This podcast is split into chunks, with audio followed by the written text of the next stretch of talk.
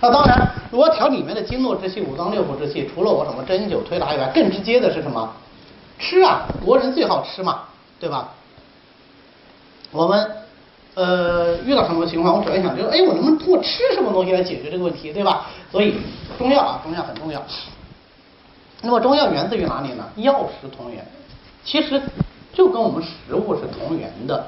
那么在我们远古的时候，我也不知道这个东西能吃还是不能吃，在这个过程中积累的经验，有些东西可以作为食物长期食用，有些东西可以作为药物来帮我治疗疾病。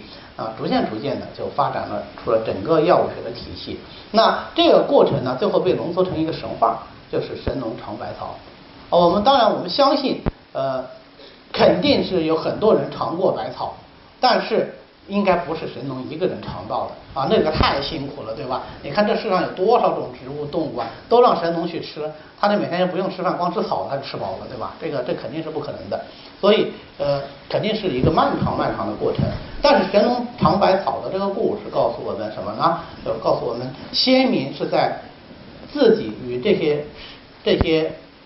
食物或者说这些植物这些食材之间的相互作用的过程中，逐渐的了解到中药的作用的，逐渐了解到中药作用的。所以呀，中药吃进去是干什么？中药吃进去就是作用于我们人体的，那么它一定会有一个作用，这个没意见吧？任何东西吃到我肚子里去，是不是对我一定会有一个作用？对吧？好，那这个作用是好是坏，取决于什么？取决于跟我合不合拍。对吧？比方说我现在需要热一点，结果吃进去的东西，哎呀，凉的要死，那我喜不喜欢吃？我就不喜欢吃嘛，对吧？那我现在需要凉一点，结果这东西吃去热的要死，我我也不喜欢，这是不合拍，没有绝对的好坏。冰淇淋好不好？冰淇淋很好吃啊，对吧？但是这个天气，我让你穿着短袖衬衫在外面站一天，再给你送一碗冰淇淋吃，你不骂我？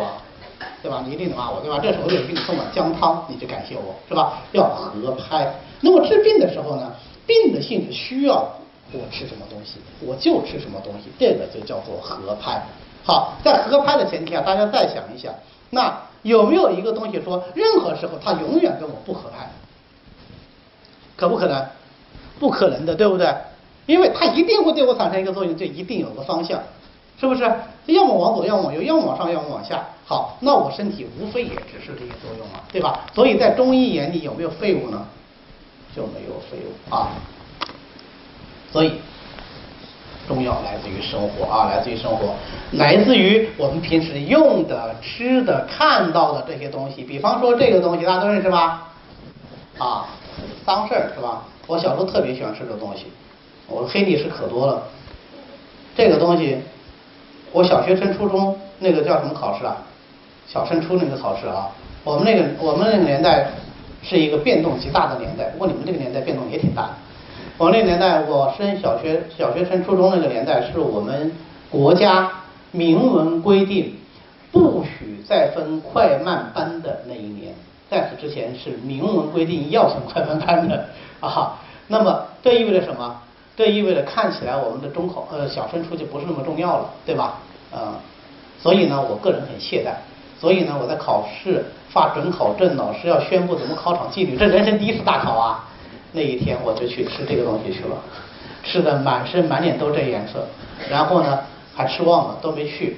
然后呢，我们全校师生一起找我一个人啊，不是我一个人，我们一伙有三个人，哈哈哈全校找我们三个人。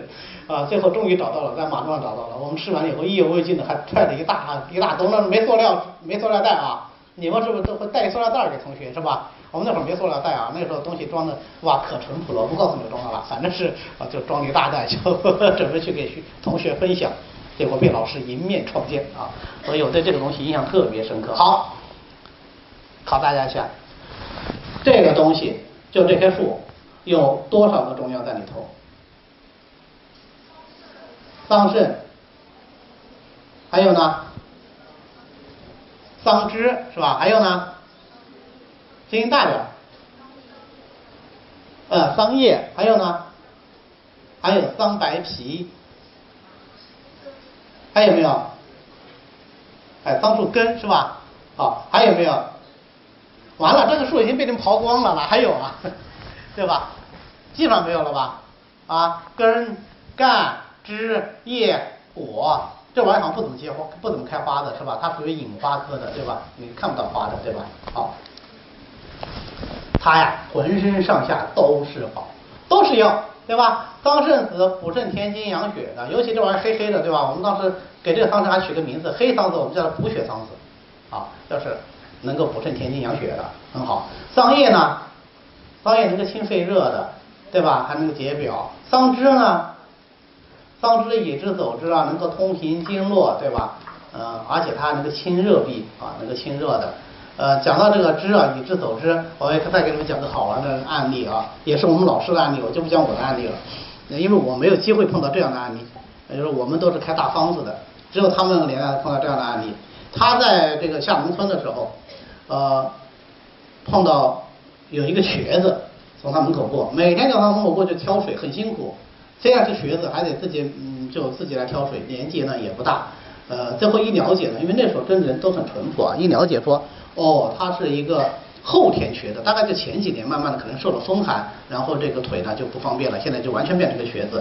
家里呢因为是个瘸子，所以娶不到老婆，娶不到老婆呢，那么就一个人过。他妈妈呢年纪已经很大了，就也丧失劳动能力，就就就母子俩相依为命，在对我们大队里面呢也属于一个老大难的问题。那么他作作为一个医生呢，他就想说。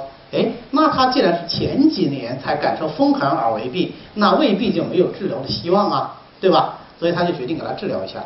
但是，一上门一了解啊，通过这个组织关系一了解，这个人还很难治，为什么？他没钱，就完全没钱看病，啊，就就那个年代的这个都很便宜的药他都买不起，啊，那怎么办呢？他后来想一个办法，他说：“你不是每天都要挑水啊，去砍柴吗？也就桑枝，然后这个山上都有的嘛。”桑枝，然后桂枝，然后柳树枝，你都都砍下来，砍下来干什么呢？就切成小段，然后煮水，就熏洗，先先熏后洗，呃，你就坚持，你你试它个半年一年，你再说，这不用花钱呐，那个时候也没有说这个山圈起来被谁承包了，对吧？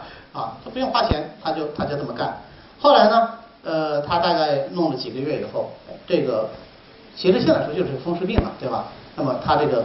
跛脚就好了，跛脚好了，人又勤快，后面事情就都好办，对吧？后面事情就都好办。所以周边的东西都是宝啊，当然还有桑白皮。桑白皮不仅仅可以入药，它可以泻肺，而且桑白皮里面的那层白皮啊，你把它这个纤维取下来，经过加工还可以做成纸，对吧？这是桑皮纸。桑皮纸在我们中医里用的也是非常多的，比方我们今天想推拿的时候，推拿除了用手，还可以用工具，就可以做桑木棒，把桑枝用桑白皮用这个桑皮纸捆起来做好，然后拿着敲，嘣嘣嘣嘣敲，它这个效果是特别好的。那有人肯定提议问我拿一个塑料的这个棍敲不也可以吗？对吧？你为什么一定要用桑枝，还一定要桑白皮呢？嗯，这个是有讲究，这个桑枝本身就能够通经络。然后桑白皮呢又能够清热，所以用这样敲呢，它又不容易上浮火啊，所以它效果是最好的。桑白皮敲跟塑料棒敲效果是完全不一样的。我相信一定有人会心存疑虑，不要心存疑虑。身为吃货的你很容易理解，知道吗？用树枝烤出来的肉和用电烤出来的肉味道是不一样的，好吧？我知道你们挺可怜的，也没吃过树枝烤出来的肉是吧？都是吃电烤出来的肉。下次啊，下次到那个相对原始落后一点地方去尝一下那种，尤其是用柳树枝、红柳枝这种烤出来的那个羊肉，那跟你那个，就个你们学校那个烧烤那那串儿，那完全不是一个味道啊，那香多了啊。还有那个熏肉，我们这边熏出来的熏肉，跟为什么跟湖南熏出来的熏肉，跟云贵高原熏出来的熏肉味道完全不一样啊？肉都是一样的肉。当然佐料有不一样，最关键熏制的时候用的木头是不一样的。你是用松树熏出来的，还是用樟木熏出来的，还是用别的木熏出来，是完全不一样的。啊，好吧，这个只有对有经验的吃货才能讲，你们如果不是吃货的话就很难理解了。其实这样的宝贝还很多，像像像像桑树这样的，比如荷花，荷花能入药的有哪些啊？首先结的是个果是吧？莲蓬是吧？然后莲子，然后呃开的这个花花心，莲花瓣也可以入药，花瓣也可以入药。好，然后就是底下的藕，藕最后中间的藕节，然后上面的荷叶，然后中间的荷梗儿。所以中国人真的好残忍，这个荷花没剩啥玩意儿了，对吧？啊，这活生生一个哪吒被我吃完了，这个很恐怖啊。呃，这样的植物蛮多的，还有桃，桃桃子这桃实，对吧？桃子可好了。我们日常的水果里面，我一般都是说苹果最养人，对吧？苹果苹果平平安安嘛，而且苹果的话也算是我们中国的本土水果啊。那么桃也算是我们中国的本土水果，但桃呢，它跟苹果不一样，桃是能够吃饱的。现在知道为什么猴喜欢吃桃吧？桃可以吃饱的，有些水果是吃不饱的。你把你你去吃这什么红布林，你去吃吃看，你吃了以后不会有饱腹感，你吃了以后真吃多了，你只会觉得胃难受，你不会觉得有饱腹感。桃能够吃饱，而且桃是能够养气血、悦颜色的美女们悦颜色啊，颜色很漂亮，这叫悦颜色啊啊。当然我们也可以举出反例是吧？美猴王吃那么多，它也没有悦颜色，不过脸孔还是蛮红的哈。OK，呃。讲到水果，桃养人，杏伤人，栗子树下埋死人。不同的水果，它这个性味是完全不一样的。桃是属于比较平和的一种，桃晒干了以后呢，就变成了瘪桃干。当然，瘪桃干也是能够吃饱的。我记得我们小学的时候，我们一个我们院子里面有个上初中的大哥哥，特别仗义，我们都喜欢跟他一起玩。但这家伙有一个非常不好的毛病，就是成绩不好。成绩不好就算了，还喜欢顶嘴，顶嘴就算了，还喜欢跟他爸妈当面顶。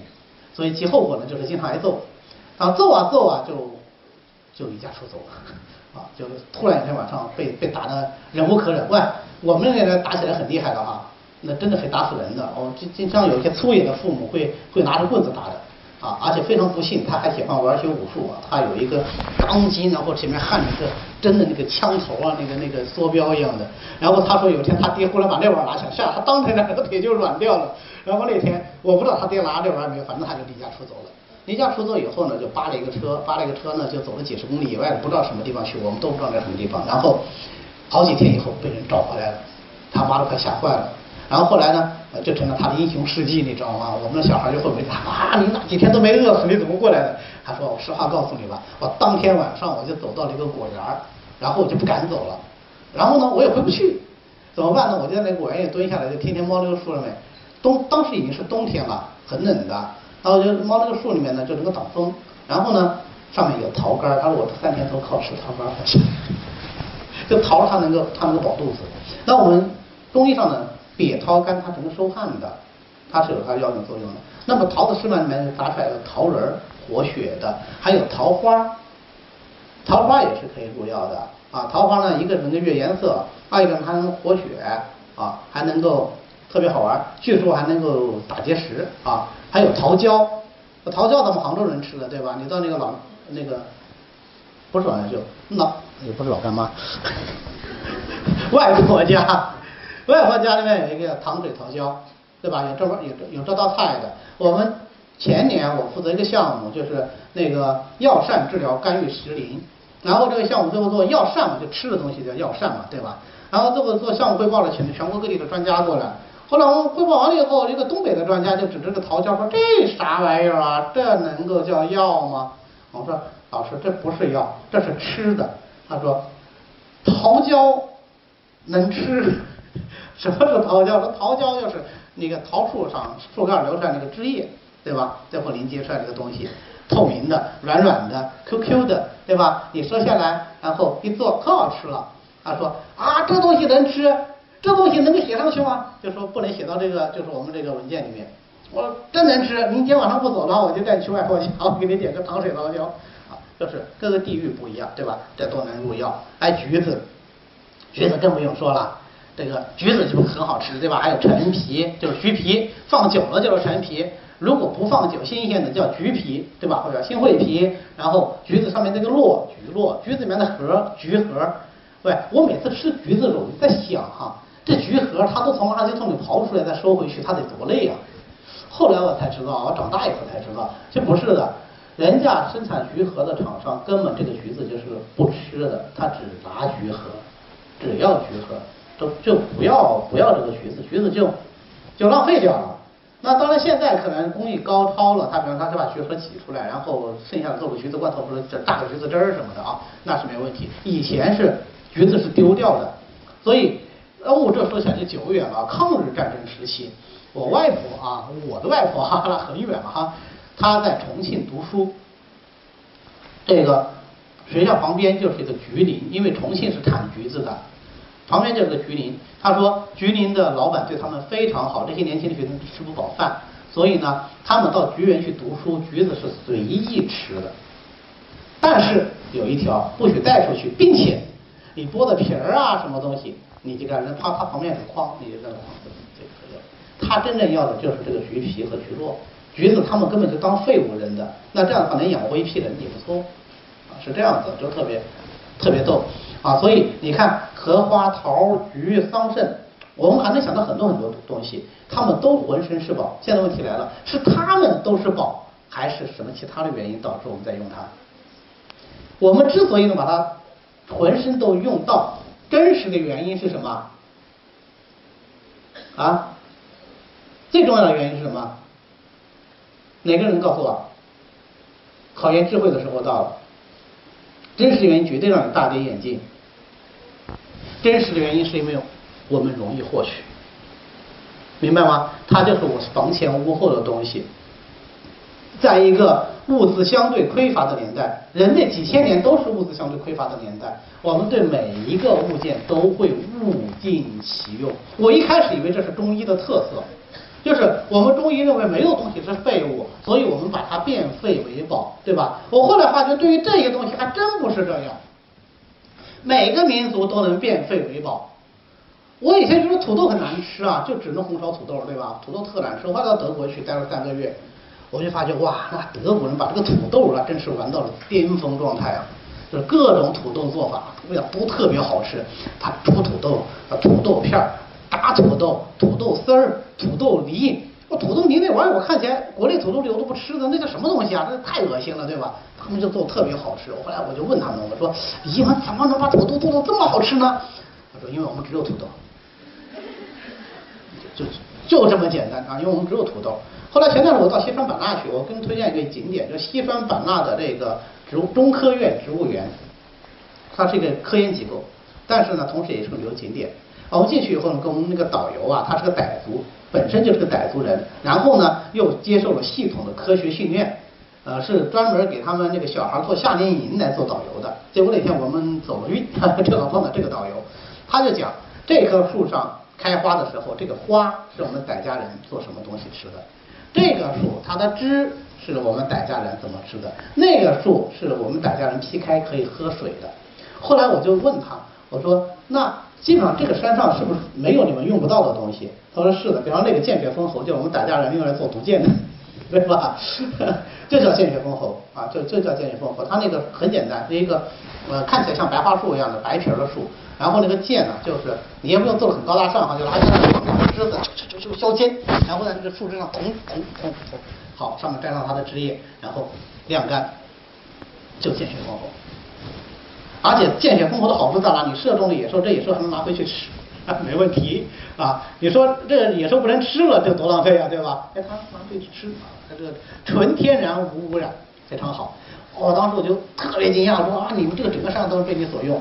他说是啊，因为我们生活在这片林子里面，这个林子就是大自然给我们最好的馈赠，所以我们的一切，包括衣服，那个棕榈树的棕榈，他们。傣家人就把它简单的加工以后就可以做成衣服，啊，都是取决于这里的，因为我们离它近，我们接触它，我们就知道怎么去用它。我们现在的孩子已经走出了山林，他们就不会用它，他们也就断了传承，以后也就不知道怎么去了解这些东西了。我当时感慨万千，我们中医这些东西我能拿来用，因为我们接触它，对吧？那现在我得作为一门课来告诉你是怎么怎么怎么回事，为什么？因为你们不接触它，打个最简单比方吧，在杭州做多的就是荷花，对吧？但是有几个人亲手去挖过藕？没有吧？我我的老家鱼米之乡也是产荷花的地方，我们那地方产的藕叫贡藕，就是过去是要上到那个就交给北京的啊，就是贡藕。那么我父辈基本上都挖过藕，基本上都会去自己去挖藕。到我们这辈就已经不挖了，所以荷花有这么多功用，是要等什么时候呢？我学了中医以后我才知道。我学了中医以后，我回去跟我爸讲，我爸说：“嗨，这还用你学啊？是吧？他说，我说，哎呀，我知道那个藕节不要丢了，回去我妈不是做菜吗？这这个藕啊，我们湖北人喜欢炖藕汤啊，对吧？大家都知道啊，武汉的藕汤很好吃的，对吧？啊，这个藕啊，一排好几节，然后啪一剁中间这个藕节要丢掉的，对吧？我说不要丢，这个东西留着晒干，我可以入药，大姨啊，哈哈哈大姨。然后我说，我妈说，啊，真的吗？好，那我留着。我妈旁边鄙视眼啊，这是。藕节嘛，不就是能止血吗？你什么想吃菜场随便买点新鲜藕节不行呐？还非得晒干什么什么？我说啊不行，啊一定要藕节。后来我爸说，藕节止血作用是很好，而且对这种流鼻血反复不愈的这个小孩效果特别好，这是我们人所皆知的道理。但是你知道为什么要用藕节吗？为什么要用藕节？因为藕太贵，明白了吗？你用藕效果不就更好吗？所以前段时间我女儿病了，我说哎呀这就一造型啊！我老婆说对呀，我老婆也学中医啊，对呀造型啊，给她开一方子桑杏汤，对吧？温燥症，桑杏汤中有味药叫梨皮。后来我说，哎呀我再削点梨皮吧。我老婆就悠悠来了一句，你不会削梨吗？对吧？为什么用梨皮不用梨？梨贵呀，这是一方面。另外一方面，我们现在一年四季都有梨，过去不是啊，过去只有秋天有梨，对吧？那你要春天要用怎么办？梨子能晒干呐？梨子很难晒干，对吧？因为梨子就一包水，梨皮可以晒干呐，梨皮可以放在药房里放一年，对吧？梨子放不到一年，所以你说有梨的时候，你还去给孩子削梨皮，你不是脑子抽了吗？对吧？我就属于那种脑子抽了、学死了嘛，对吧？啊，我说，哎，对了，这梨皮应该削削到下水道里面去是吧？应该削垃圾桶里去，然后我就削几片梨丢进去就行了啊。最后煮出来的药味道还特别好，甜甜甜的，对吧？很好吃，嗯。所以所有这个东西提示我们什么？我们没有废物，我们利用周围所有的东西。那么现在我们手上有的东西，可能不是莲花，也不是桃子，也不是橘子，而是什么？而是各式各样医院已有的饮片和药材，我们叫灵活的用它；而是各种什么中成药，我们可以灵活的使用它；甚至于是一些西药，我们也可以灵活的使用它。比如说，有一个中西汇同学派的代表人物叫张锡纯，他是河北盐山人，他就创了一个方子叫阿司匹林石膏汤。呃，我们知道白虎汤是用来清气沉大热的，效果特别好。但是他说，哎呀，白虎汤力量是很强，但还有个东西力量也很强啊，就是阿司匹林。所以把阿司匹林和白虎汤合在一起，他组了一个方啊，当然有加减，最后就变成了阿司匹林石膏汤，退热效果特别好。然后这个阿司匹林石膏汤呢，它又来用来阐发来治什么？阿司匹林对于西医来说只是解热镇痛药，对吧？它来治什么？它拿来治梅毒。哎，他说效果特别好啊，但是他不能明目张胆的用，为什么呢？因为往往那些治梅毒人都住在西医院里面，都要悄悄的用，然后就记下来啊，你们有空去看一下《理学中东三清》，它就有这样的记录。所以我们关键点在于什么？要灵活运用，身体。